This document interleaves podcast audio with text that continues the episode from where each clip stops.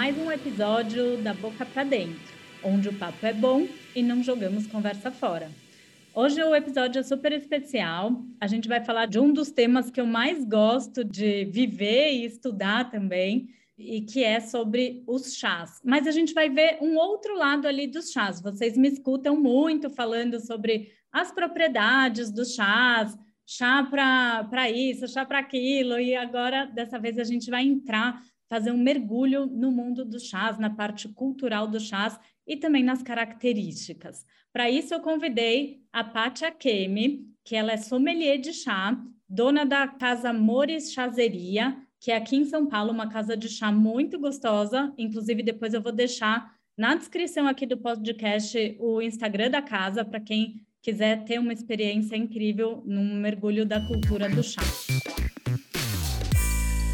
Paty, obrigada por estar aqui. Eu sei que depois que você abriu a casa foi que a gente estava conversando antes, né? Que a sua vida ficou uma loucura. E eu sei que o tempo ultimamente está tá escasso, mas muito obrigada por estar aqui com a gente. Karina, eu que te agradeço demais. É uma honra estar aqui com você. Fiquei muito feliz com o seu convite e te agradeço muito pela oportunidade de poder falar um pouco mais sobre os chás, né? Que ainda é um nicho aqui no Brasil. É, é então, inclusive, quanto... isso é até um tema legal. Vem crescendo, né? O brasileiro é do café, diferente, acho que, da, do que você viveu culturalmente na família, né? Por vir de uma família japonesa, acho que não, não sei se na sua casa tinha café ou era chá, como era isso? Eram os dois, Karina. a gente está no país do café, mas a minha família é, a gente fala Nikkei, né? É uma família de imigrantes japoneses. Uhum. E o chá nunca faltou na minha uhum. casa. Então, para a gente é uma mescla de chá, porque temos as raízes, e café, porque fincamos raízes aqui no Brasil também. É. Então, eu me sinto um pouco desse dessa mistura mesmo do Brasil com o Japão e por isso tenho muito orgulho de mostrar um pouco do chá aqui para o público brasileiro, né? Um pouco das minhas raízes mesmo.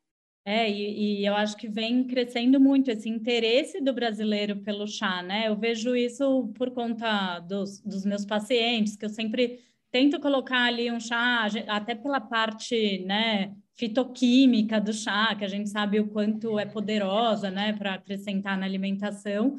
É, Paty, não sei se eu te falei, mas eu trabalho aqui, o tema é muito central no intestino. Eu estudo muito a parte intestinal e a gente sabe, né, que os fitoquímicos do chá são muito importantes para as bactérias do intestino, para tudo.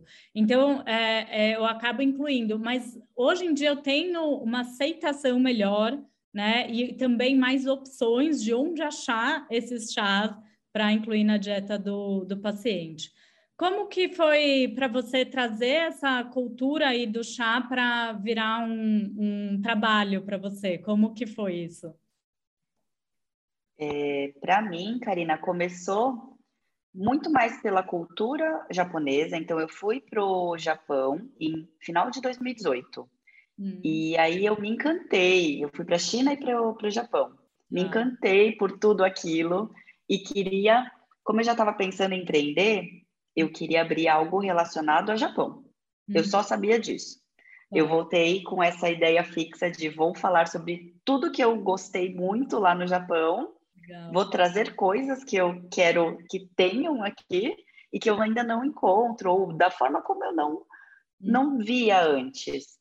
E aí o chá surgiu como caiu como uma luva para mim, porque é um produto que eu sempre bebi, que sempre esteve na minha vida, diariamente. Até falar uma besteira aqui para você, Karina, eu sempre tomei chá no lugar de água, tá? É... tomava muito. Então, é. eu tomava, mas eu era uma bebedora de chá.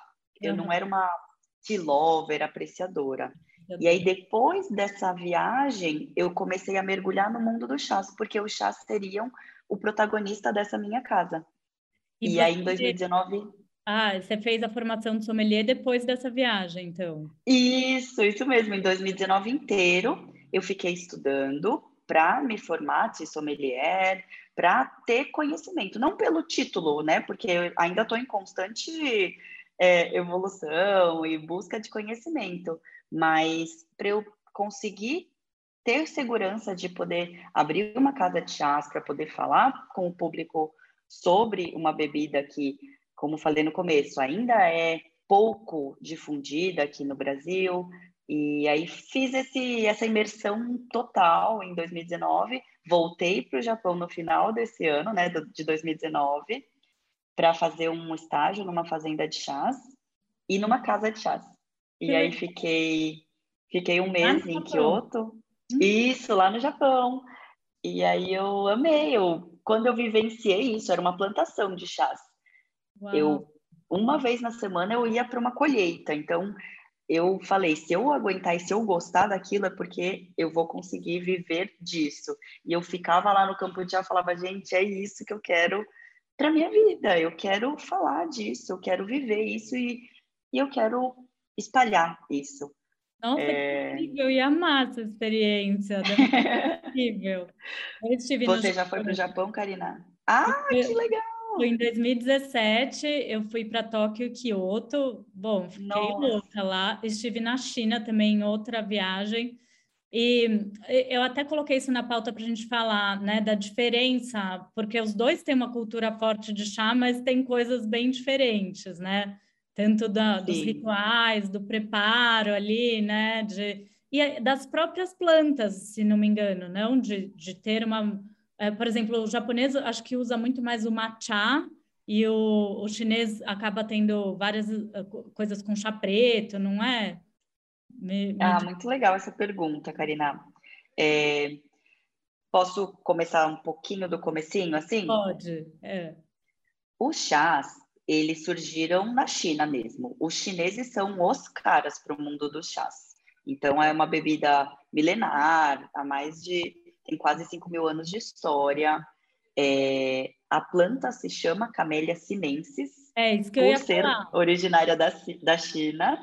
Isso que eu ia falar, porque eu não sei se todo mundo sabe. Quando a gente fala chá, turma, é planta da Camellia sinensis. O resto, tipo, se a gente for pegar um, um chá, um chá, entre aspas, de lavanda, o, o, nome correto é uma infusão, camomila. Então, quando a gente fala chá, é Camellia sinensis, que tem vários derivados, que a Paty vai explicar para gente. É isso mesmo.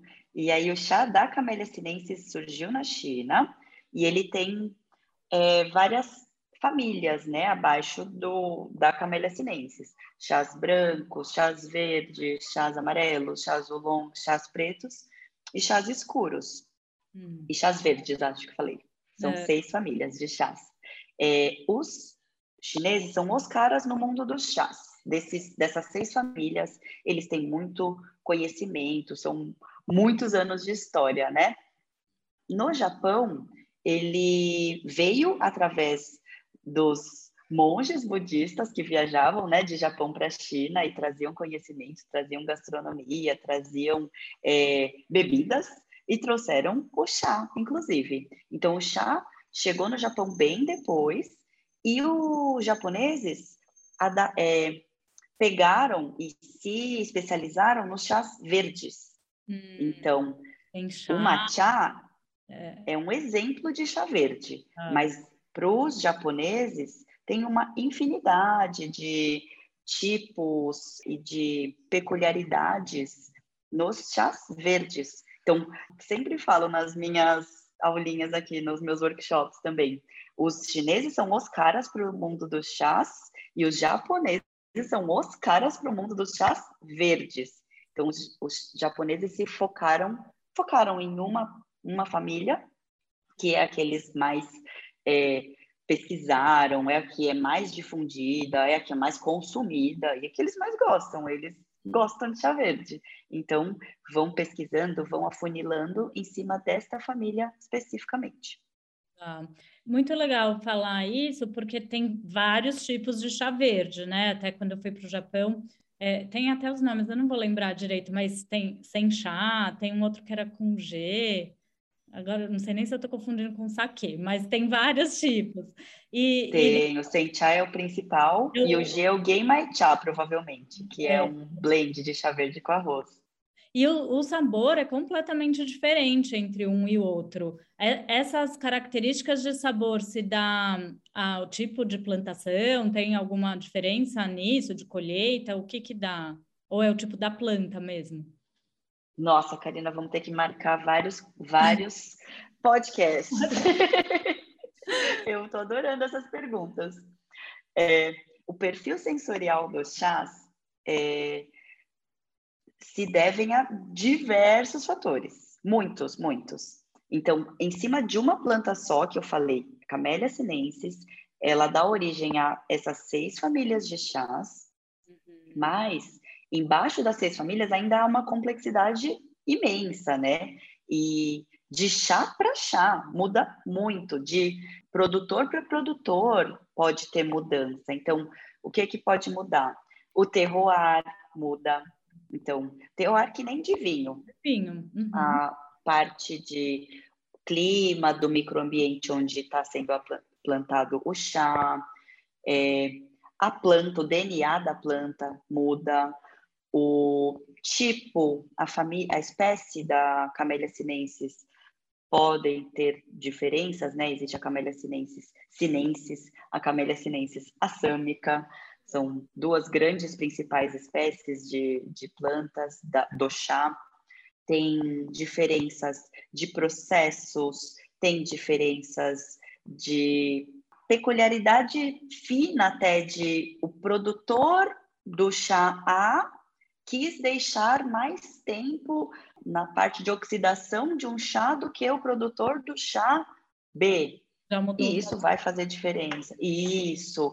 O sabor tem a diferença de ter blend ou não ter blend também, né? O, aquele do G que você falou, que é o Game My Cha, ele vai arroz tostado. Faz muita diferença.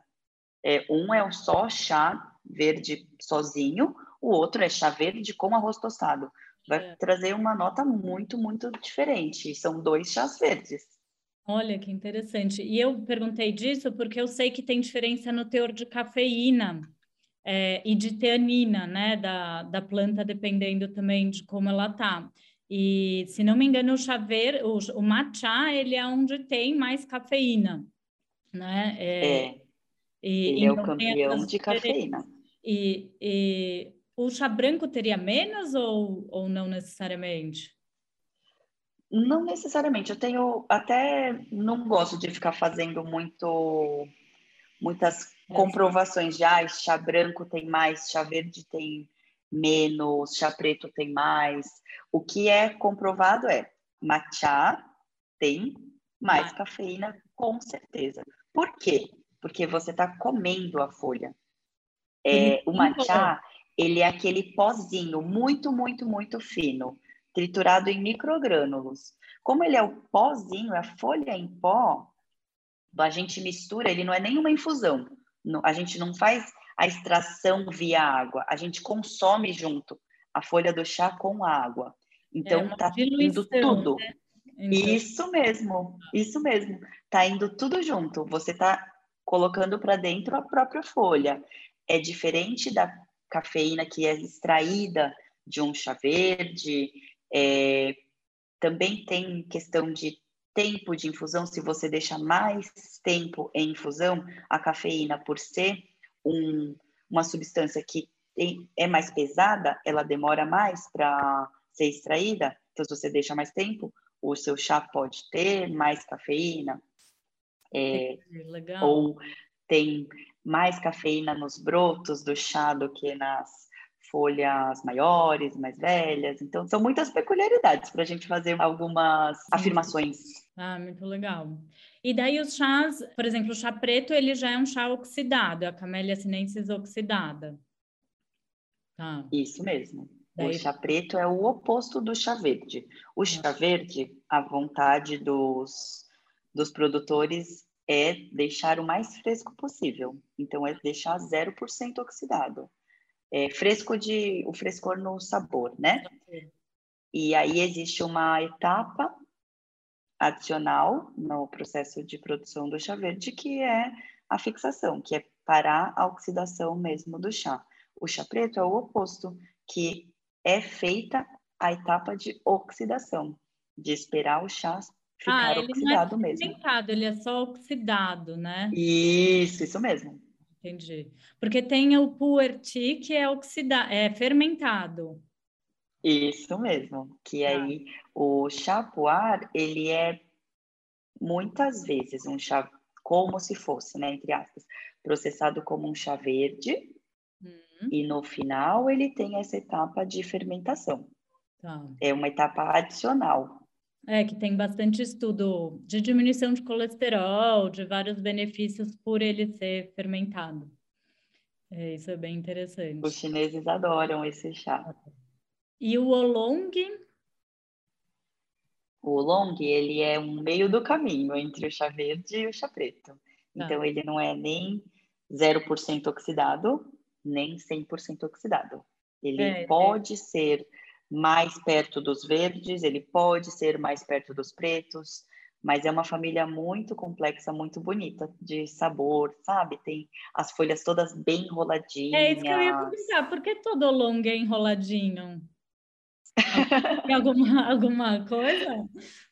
É uma característica dessa família de chás. É, os oolongs necessaria, necessariamente não, mas muitos grande parte dos oolongs é feito na China, e na China eles gostam desse aspecto de folha inteira, né? Uhum. E aí vai enrolando, enrolando, enrolando para trazer essa complexidade de sabor maior ainda. Entendi, fica bonitinho. Eu gosto de oolong. Fica lindo. E você falou de chá amarelo? Qual que é esse? Que eu acho que esse eu não conheço.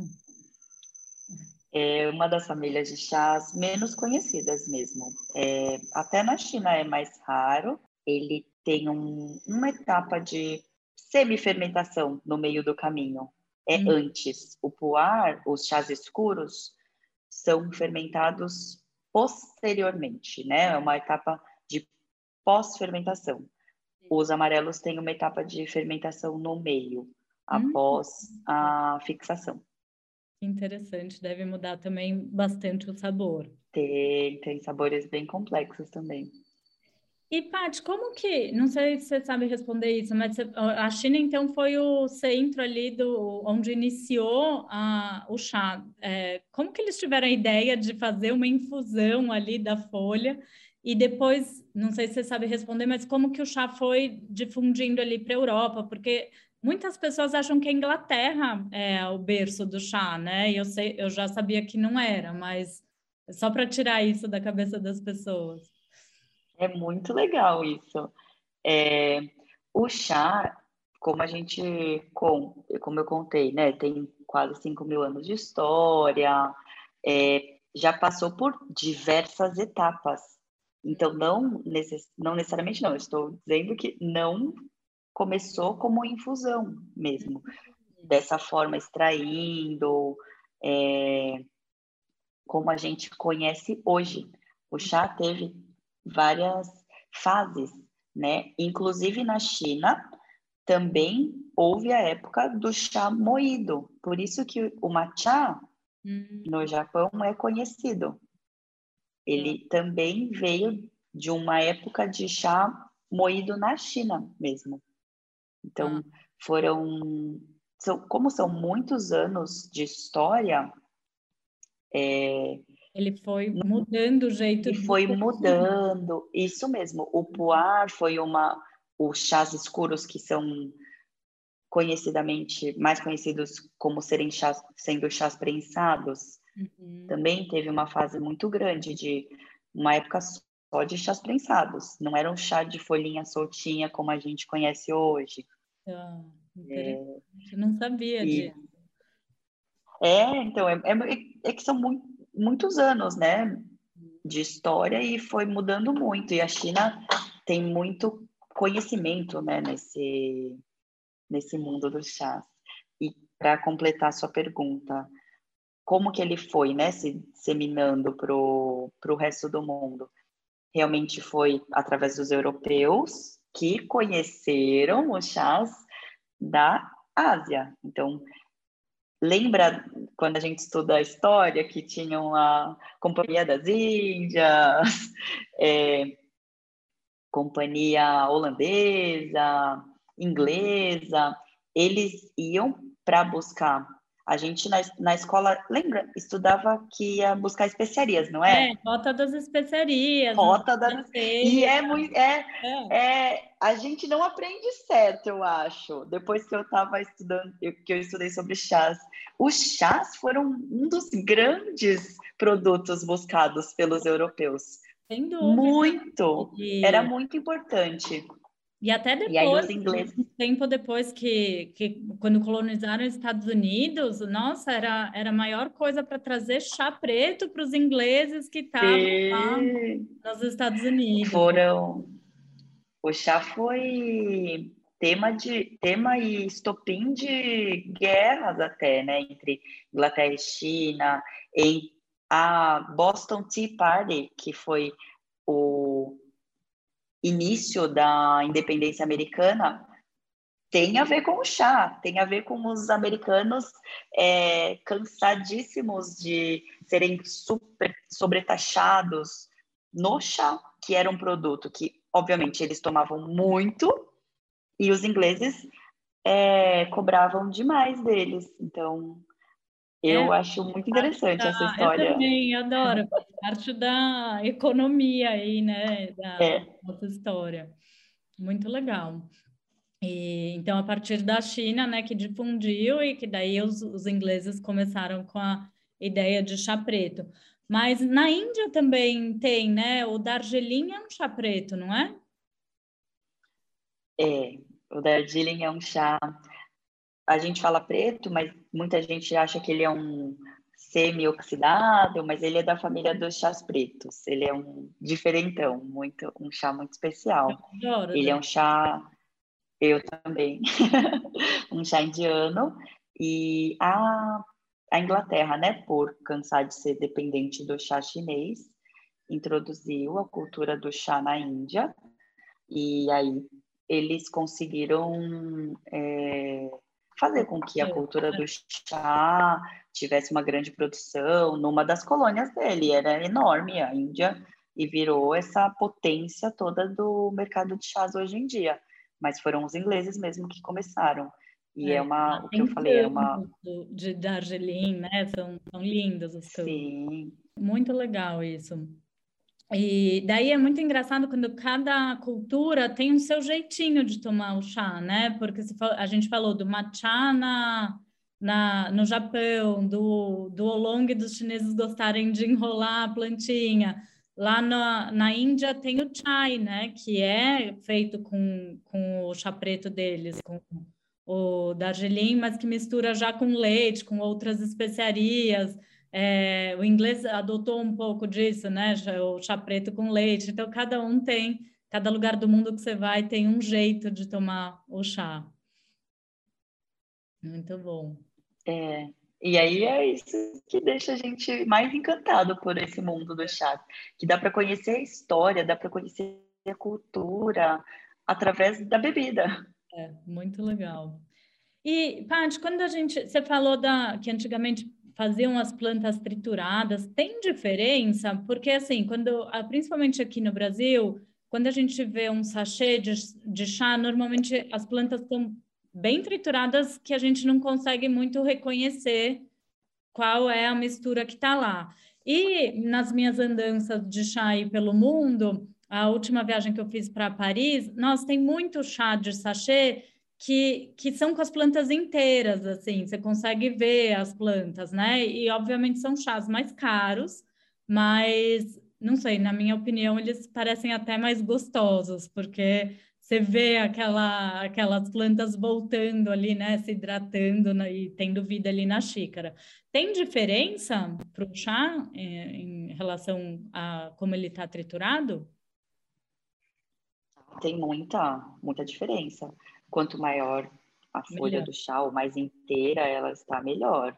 Chá, quanto menorzinho e tem, tem saquinhos de chá que são quase pulverizados, né? É. Bem pozinho mesmo. Então, a seleção da folha o cuidado na seleção, no processo é muito menor. A gente não sabe direito, né? Se foi galho, se foi é, talo. Quando a gente consegue ver a folha do chá, a gente vê muito mais né? nitidamente que foi selecionado, a qualidade é melhor. Tem bastante e diferença. Falando disso, e o sachê? Porque brasileiro já não é tanto do chá. Né? Eu vejo pelos meus pacientes, quando eu dou o chá a granel, nem todos aderem, porque fica com preguiça de colocar e precisa do utensílio. Eu adoro, né? Mas é, e acham o sachê mais fácil. É, tem também algum prejuízo em ter fazer o chá pelo sachê ou não? O saquinho em si ou é, o, o saquinho? O... Usar o saquinho e colocar foi, o chá granel no saquinho, é isso a pergunta? É, não, os chás comerciais que já vendem no saquinho, esses que a gente vê comercial no supermercado que estão no saquinho, que normalmente são mais trituradinhos, né? Tá. Ai, Karina, minha opinião é que o que eu gosto no mundo dos chás é que ele é adaptável a cada pessoa e a cada paladar e gosto e, e rotina. Então, se para introduzir a pessoa no mundo do chá, ela vai ser, achar mais prático o chá de saquinho, eu acho ótimo que ela esteja no mundo do chá e bebendo chá. Para mim, como dona de casa de chá e que também vende chá especial, eu gosto muito mais do chá que não vem no saquinho, mas pelo sabor, pela qualidade, pela beleza, por a gente estar tá conseguindo ver o que está bebendo, né? Tem muitas vantagens. Mas eu não vejo só desvantagens no mundo do saquinho. O saquinho tem a praticidade, tem a facilidade. É, acho que depende do momento, né? Do meu lado aqui, é... analisando mais é, cientificamente, assim, depende do saquinho ele pode ter um pouco de cola, de ter algumas substâncias que não são adequadas para consumo, né? Quando, quando a gente pega um saquinho que o ideal é que ele seja mais naturalzinho, ou de tecido, alguma coisa que não interfira ali na hora que você vai fazer a infusão. Mas foi como a Paty falou, se, se é para começar assim, tá valendo. Outra coisa que eu ia te perguntar, como preparar um chá adequadamente? Porque também vejo as pessoas errando muito nisso, ou deixando 10 minutos de infusão, ou eh, tem temperatura da água. Como, como que a gente faz para preparar um chá adequadamente? É, muitas vezes, Karina, os produtores, os fabricantes ou os vendedores, quem, o, quem tem marca de chá, coloca a temperatura e o tempo de infusão ideal. Ideal quer dizer o que a pessoa, quem está propondo, entendeu que seria o, o melhor, a melhor combinação das variáveis. Para mim, é importante as pessoas saberem que tem que prestar atenção. Então, inicialmente, como preparar um bom chá? Pelo menos saiba que o chá é bom você cuidar da temperatura e do tempo de infusão. Uhum. Sabendo disso, você vai atrás do, ah, então esse, será que eu deixo mais tempo ou será que eu deixo menos tempo? Será que eu coloco água fervendo ou uma água a 80 graus? É, agora, aqui eu não consigo falar um a um para você, porque são muitas diferenças, né? é importante as pessoas saberem que tem que se preocupar com essas. São três variáveis importantes: é tempo de infusão, temperatura da água e quantidade. Não hum, necessariamente o chá é mais gostoso quanto mais você coloca. Pode ficar pior se você coloca muito. Sim. Não é assim, ah, vou pôr um montão e vou garantir que vai ficar bom. Não, tem uma proporção ideal para se colocar na sua xícara. É, isso, isso é muito legal, porque muitas pessoas não gostam de chá verde porque faz um tempo de. Primeiro que ferve a água e já queima a folha.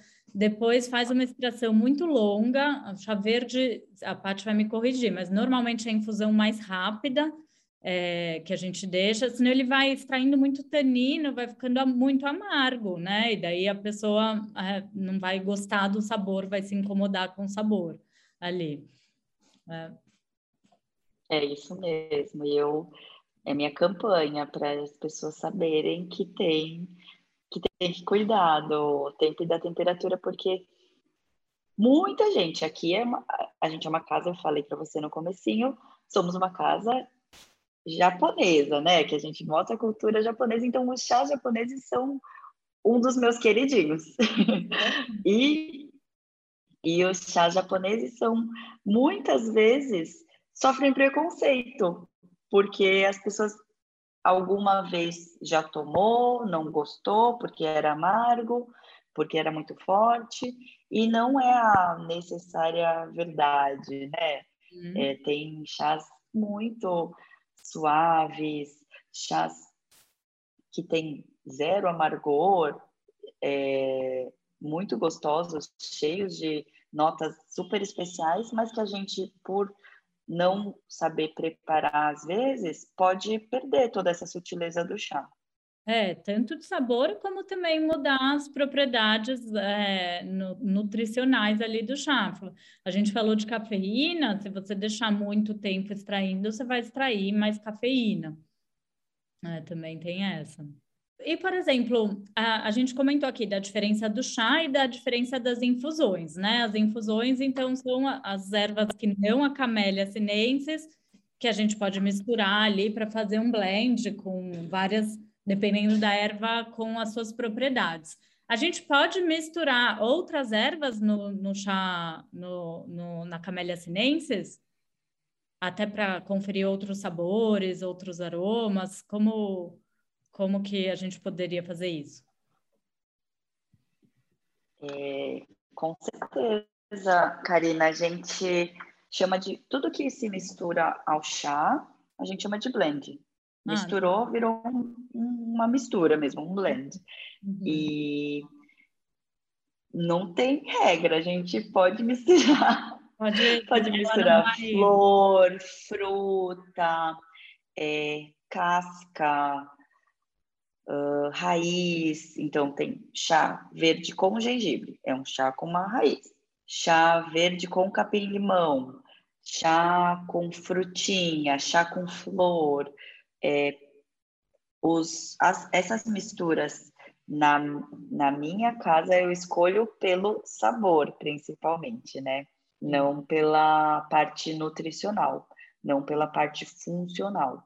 Uhum. Mas os blends são principalmente escolhidos pelo, pelo sabor, pelo que eu consigo fazer com que a pessoa é, ah, agradar mesmo.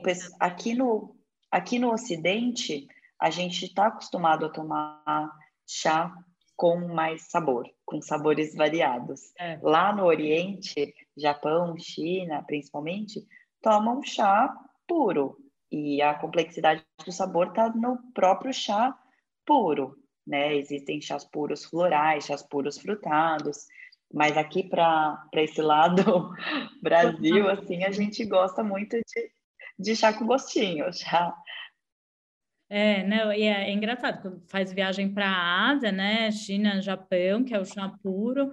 Agora, eu estava falando que eu fui para Paris e fiz, busquei muitos chás lá, e são já bem mais, é, eles chamam de chá é, parfumé, né? Perfumados. Então, eles já têm muito mais misturas, assim, florais, de frutas, e que eu sei que agrada mais brasileiro.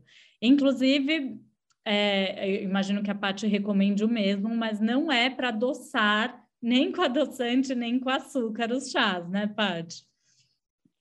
É, a gente não não indica, mas eu não não falo também. Tudo eu falo que pode, né, Karina? Porque eu gosto que a pessoa sinta prazer ao consumir o chá se ela está acostumada, o que a gente indica? Ir diminuindo aos poucos. Ou começar a tomar chá por um blend já docinho, Sim. que não venha através de açúcar, mas um blend mais frutado, é, ou um chá com menos é, intensidade no amargor mesmo, né? E, e essa questão do, do adoçar ou não é óbvio pela saúde, uhum. mas para gente o que eu falo é porque também você mascara o sabor do chá. Sim. Você não consegue ter, perceber as notas complexas do chá se tiver muito açúcar.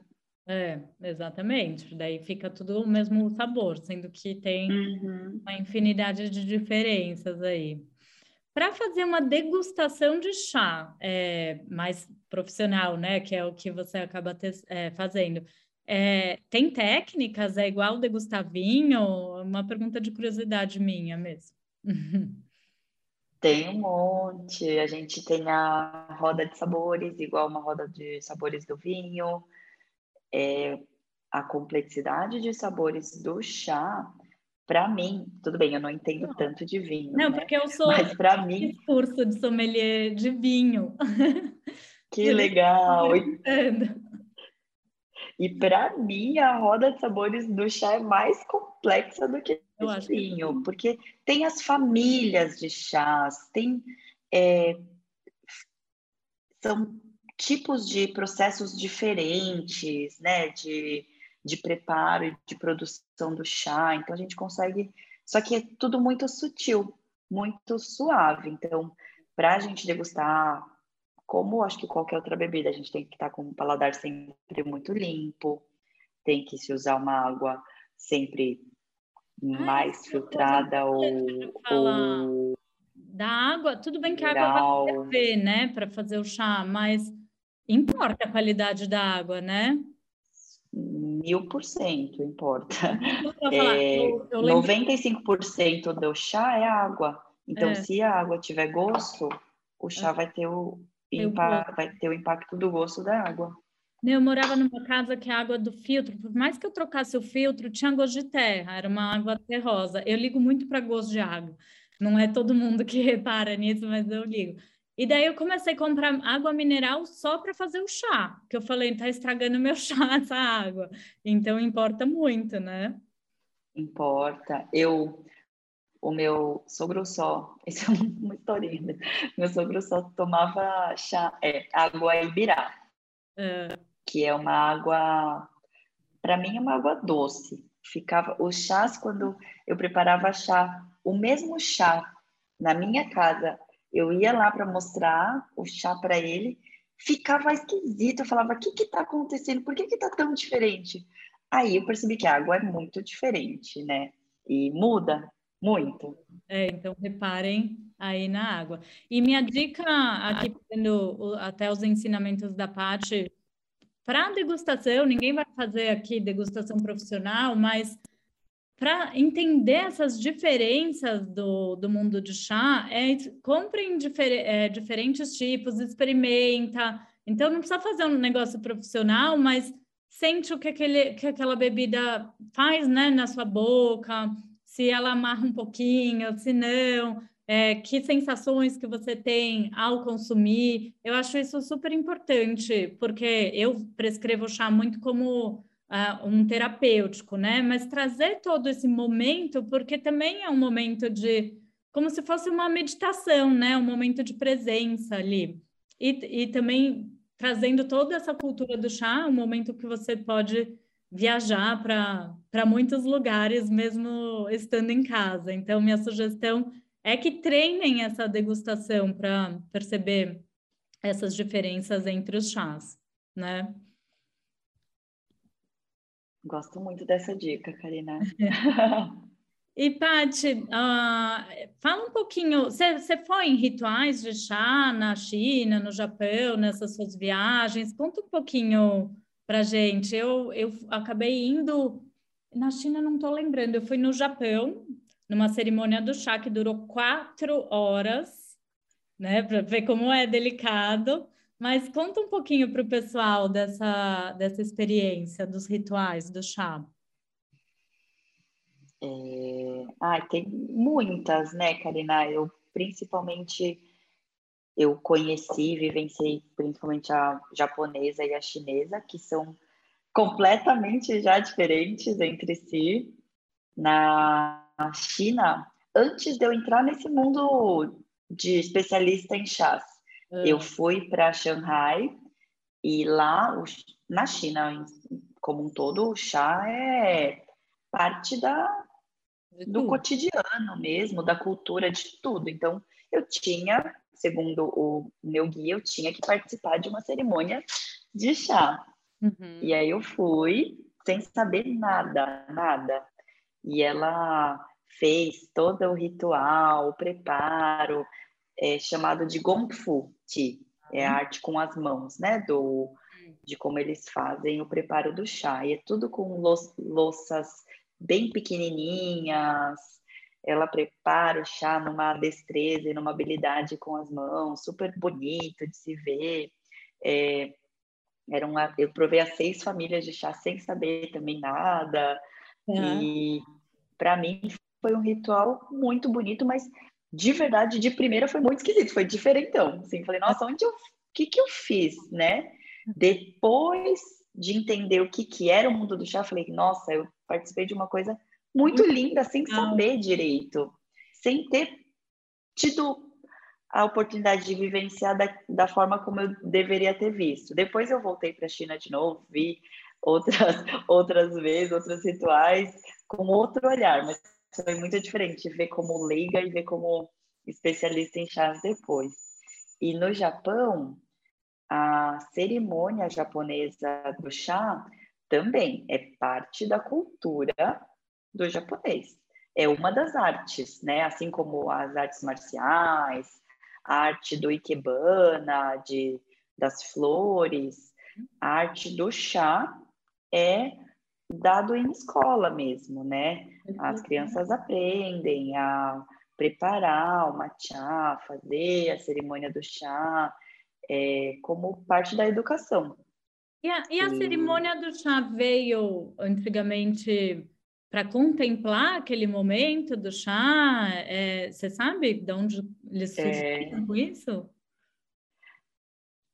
Surgiu na época até dos samurais, né? É, é muito antiga a cerimônia do chá. E era para ter um momento realmente de contemplação, um momento único, um momento meditativo de... ali, né? Isso, isso mesmo, de se contemplar o momento presente, de se tomar um, um chá, comer um docinho, fazer uma refeição e pensar só naquele momento. Porque a casa de chá não é uma casa é, requintada, refinada, é uma é, casa simples. É um quadradinho uhum. onde tem uma pintura, um, uma flor, normalmente, né? O, o mestre, o anfitrião de chá, é, faz todos os movimentos previamente calculados e treinados por anos. Você vai para tomar essa bebida que é o matcha, e não é pura e simplesmente ir para tomar um chá. É, é, um todo, é você parar e, e, pensar no cuidado que o anfitrião teve em escolher qual o, o tchauan, qual a tigela você vai tomar. É, ter o cuidado de o que está escrito no poema que está na caligrafia na parede. É, ah, é, é muito bonito. Convido vocês a a um dia também quem tiver a oportunidade de vivenciar uma cerimônia do chá, é, né? Isso mesmo. E é, eu acho que é bem isso. E aqui, né, nossa cabeça mais é, ocidental, sempre com pressa, ainda mais agora, eu, a minha sensação é que pós-pandemia deu uma acelerada ainda maior, né? É, imagina que a gente vai pegar, mas é, por isso que eu falei, na hora que pegar o chá, tenta sentir o que aquela bebida está trazendo, né? Porque a gente tem essa mania de toma, come rápido, vai logo. Ai, não quero fazer o chá. Eu escuto muito isso de paciente. Não quero fazer o chá porque vai ferver a água, vou queimar a língua, ainda tem todo o tempo de infusão, então não dá tempo de tomar. E para mim, no, bom, o, o, horário que eu tomo mais chá é antes de dormir, sabe aquele momento que você terminou tudo que você tinha que fazer, tomou um banho quentinho, mas daí eu acabo fazendo mais infusão, porque essa hora já já tá, né, sem cafeína, já não já não coloco cafeína, mas uma infusão gostosa nesse horário com algumas plantas relaxantes, para mim é ponto alto ali do meu dia. Então, trazer o chá para para os seus momentos, né? Ali, é, eu acho isso super importante. Que é, que é um pouco do que eles fazem nos rituais. Sim. Muito legal. E, Paty, para finalizar, você, eu sei que você não é da área da saúde, eu sempre faço essa pergunta, mas você, como Paty, que trabalha com chá, o que, que é saúde para você? você? Você vê o chá dentro desse momento de saúde? Fala um pouquinho o que vier na sua cabeça. Nossa, Karina, que responsabilidade. Para mim, é, e até como, como a gente desenhou a casa, assim. Hum. Para mim, o chá traz uma parte de um equilíbrio, de eu não gostaria que o, o chá que fosse tratado como remédio, sabe? Então é uhum. é mais um equilíbrio para ele entrar na sua vida como momento. um apoio mesmo, um momento que você falou agora um pouquinho antes, de é. ser o seu o seu ritual de fim de dia ou o seu autocuidado, é um momento de você parar e, e pensar em si, que seja via funcionalidade, hum. ah, eu tô tomando esse chá porque ele vai me fazer bem para tal coisa, mas você estar ciente, apreciando esse momento. Saúde, para mim, é, é o equilíbrio, é não ser, como que eu digo, para uma nutricionista. é... Pode falar, esquece que eu sou nutricionista.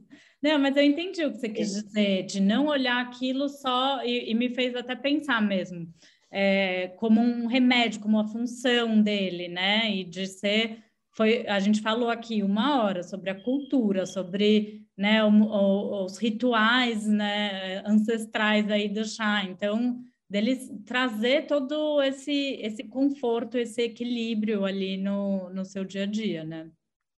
Sim. E querendo ou não, chá tudo de bom, vai, é saudável mesmo. É, ainda mais quando não se coloca açúcar. Além de tudo, é cheio. Nosso chá verde, em termos de publicações, assim, de estudos, você acha chá verde com benefício para tudo, do, do intestino ao cérebro, você vai achar benefícios de tomar o chá verde. E eu acho que é um jeito também de enriquecer a nossa alimentação, que acaba perdendo um pouco dos fitoquímicos, né, da, na alimentação do dia a dia. E é uma bebida gostosa que traz tudo isso, ainda que, tra... ainda que a gente vai colher esses benefícios. Aí na casa você tem infusões também ou só, só chás? Temos chás e infusões.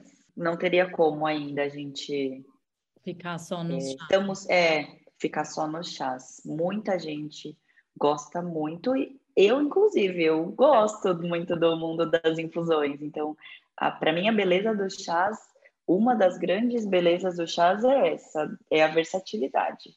É, é tudo. Eu quero abraçar o mundo do chás como um todo.